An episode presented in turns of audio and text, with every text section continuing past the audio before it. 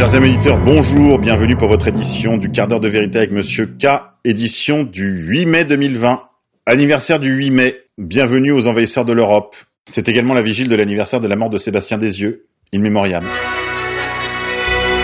On célèbre aujourd'hui le 25e anniversaire du massacre de Kibéo, où plus de 4000 Hutus, des réfugiés pour la plupart des femmes et des enfants, du camp de Kibéo à la frontière du Rwanda et du Congo avaient été tués à l'intérieur du camp par l'armée du tyran Kagame, alors encore appelée APR, Armée patriotique rwandaise, bras armé du FPR qui règne encore d'une main de fer sur le Rwanda.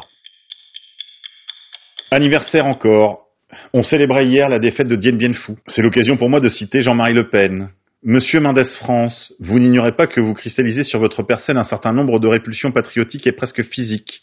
Le jeune Jean-Marie Le Pen, alors député, au traître qui, président du Conseil, liquida l'Indochine au profit des cocos du Viet Minh. Coronavirus. L'ordre des médecins continue à faire des siennes. Il y a des remèdes au coronavirus. Le, le protocole du docteur Raoult, bien sûr, azithromycine et hydroxychloroquine, le protocole du docteur Palière Franco, macrolide et C3G. Les remèdes d'ores et déjà identifiés contre le coronavirus seront menacés et exclus de leur exercice. Pour ceux qui sont plus versés naturopathie, je vous recommande évidemment l'emploi du zinc, de la vitamine C, ainsi que de l'artémisia annua, protocole qui a été mis en place en particulier à Madagascar, devenue la métropole de la naturopathie mondiale. Valeurs actuelles en roue libre. Alors que Juliette Binoche se prononce contre la vaccination forcée et la puce sous-cutanée de Bill Gates, elle est accusée par le magazine Valeurs Actuelles, qui nous a habitués à mieux, d'être en roue libre, Pourtant, il suffit de se rendre sur les comptes de M. Bill Gates, par exemple sur son compte Instagram, ou d'examiner ses dernières interviews pour se rendre compte qu'il ne s'agit pas du tout de théories conspirationnistes. Et Juliette Binoche a raison de rappeler sur son compte Twitter que ce sont des opérations organisées par des groupes financiers internationaux, principalement américains, depuis longtemps. Ils manipulent, sans être parano. Les vaccins qu'ils préparent en font partie. Mettre une puce sous-cutanée pour tous, c'est non, non aux opérations de Bill Gates, non à la 5G. Merci Juliette. Un petit salut à Madame Ursula Haverbeck. Vous ne connaissez probablement pas son nom. Cette élégante mamie allemande a jeté un défi à une narration historique qui a été largement manipulée pour nous subjuguer afin de nous imposer l'immigration de masse et la culpabilité des Blancs. N'hésitez pas à taper son nom sur Internet, à trouver son lieu d'incarcération et lui apporter tout votre soutien. Je vous redonne l'orthographe de son nom, Ursula Haverbeck, H-A-V-E-R-B-E-C-K. Covid-19. Des athlètes français avaient-ils été contaminés lors des Jeux olympiques militaires mondiaux de Wuhan, fin octobre? Le ministère des Armées dément la présence de ces cas déclarés et interdit aux athlètes de parler aux journalistes.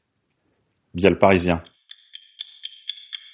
Covid-19 toujours. Un patient Covid-19 qui téléconsultera un médecin devra débourser 55 euros, remboursés par l'assurance maladie, et les médecins seront rémunérés de 2 à 4 euros en plus pour chaque info complémentaire transmise sur les contacts des infectés, le tout envoyé aux bases de données sur la base desquelles interviendront les brigades d'anges gardiens venus pour vous dépister, puis probablement vous vacciner. Il n'y a pas de petit profit. Le protocole de soins appliqué aux marins du Charles de Gaulle était à la base de la chloroquine. Le confinement aurait-il pu être évité? Depuis le début, le professeur Raoult avait donc raison. En Italie, la chloroquine est désormais distribuée gratuitement et directement aux malades. Pour ce qui concerne le retour au culte public, je vous signale une petite parution intitulée Nous sommes partout.fr, aimable revue réalisée par des cathos tradis, d'une bonne tenue et mordante à souhait. Je vous signale également un article de l'excellent Lucien Cerise paru dans la revue non moins excellente Rebellion, intitulé Face au biopouvoir, nous n'avons pas le capital économique, mais nous avons le capital humain, à retrouver sur le site rébellion-sre.fr. Coronavirus. Emmanuel Todd signe une charge contre Emmanuel Macron dans Challenge. Entretien d'une virulence extrême et qui se conclut sur ces mots. Nous saurons que le monde a changé quand ceux qui nous ont mis dans ce pétrin seront devant un tribunal.